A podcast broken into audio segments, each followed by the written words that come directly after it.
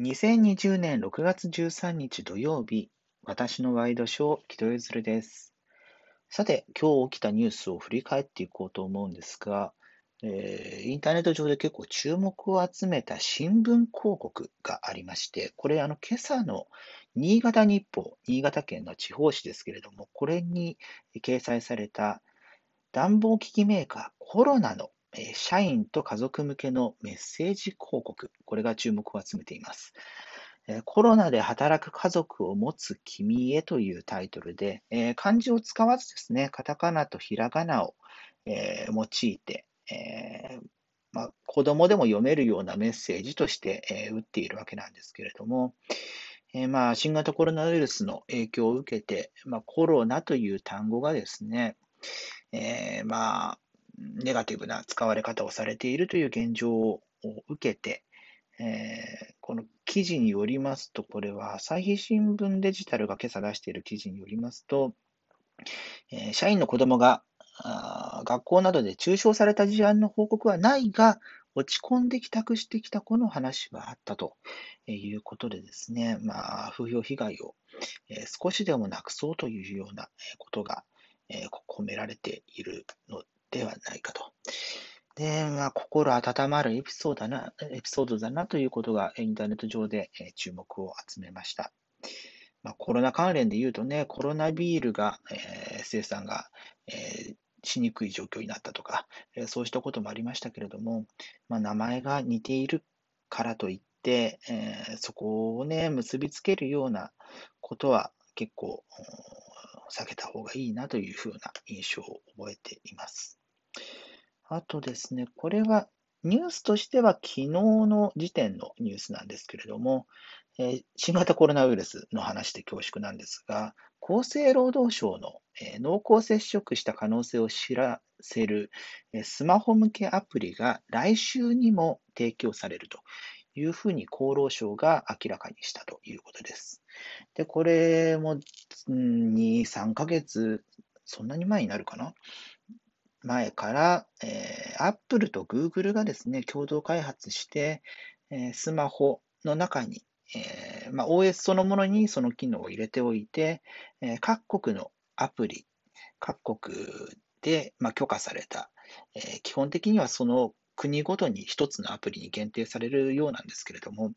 えー、それを入れていた場合、えーまあ、濃厚接触というふうに、え、判断される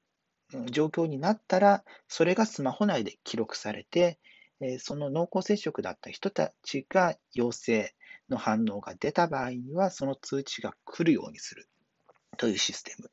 ム。これ、前々からまあ計画されていて、諸外国では結構もう導入の事例もあったりするんですが、日本でもようやくこれが開始されるということですね。で、まあ、来週中にその接触アプリの配布が始まって、まあ、どれくらいの人が入れるのかと、その辺の啓蒙活動みたいなところも、えー、同時並行で考えなきゃいけないと思いますし、あと、まあ、来週から配ったところで、それが、えーまあ、2週間後の結果に出てくる、つながってくるっていうのは、もう7月になってしまうわけで、えー、その7月になってから、今回のこのアプリが、えー、どういう意味を持つのかという進化が問われてくるんじゃないかなというふうに思います。えー、続いてこちらも今日というわけではないんですけれども、ここ数日インターネット上で、インターネットに端を発して、結構大きな問題になりつつあるんですが、えー、総務省が昨日の時点でですね、楽天モバイルの独自端末、楽天ミニというスマートフォンについて認証を受けた設計に合致していない恐れがあるということで、楽天モバイル側に詳しい報告を求めたというふうなことが報じられていました。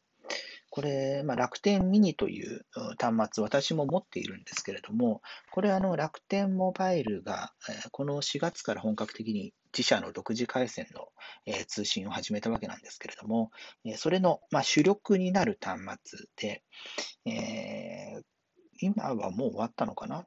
？1台1円キャンペーンということで、まあ、結構ばらまきとも言えるような戦略で、えー、普及しつつある機会ではあるんですが、それのですね、一部、あの一番最初に発売した時の、えー、使える周波数帯が、え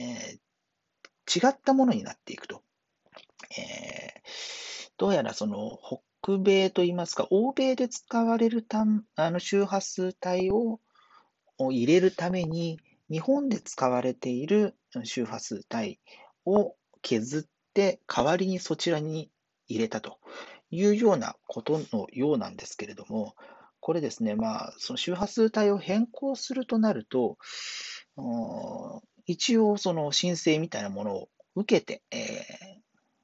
それで行うというのがまあ、普通の流れでして、ただ今回のこの楽天の場合には、お客さんにも説明がないまま、え、もちろんその総務省にも説明がないままの状態が続いていたようで、これ、あの、技的というふうに言われるんですけども、技術的語なんだっけ？えー、まあ、この国の認証を受ける必要があると。えー、この、えー、この端末はこういう無線機ですよみたいなことを申し出る必要があって、えそれを許可受ける必要があるんですけれども、その手順をきちんと取っているのかというところも結構問われていまして、で、一番最初は、うん、先週の頭くらい、先週じゃない、今週の頭くらいですかね、えいわゆるテック系のメディアを中心に、えー、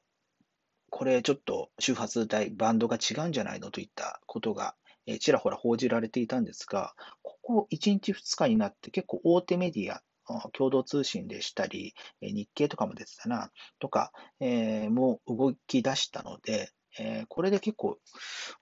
一般化してきて、えー、この問題っていうのが結構取り上げられる形になるのかなというふうに思っています。えー、今日はこの3つのニュースをご紹介いたしました。はい。そうですね。ということで、2020年6月13日土曜日、私のワイドショー、木戸ゆずるでした。それではまた明日。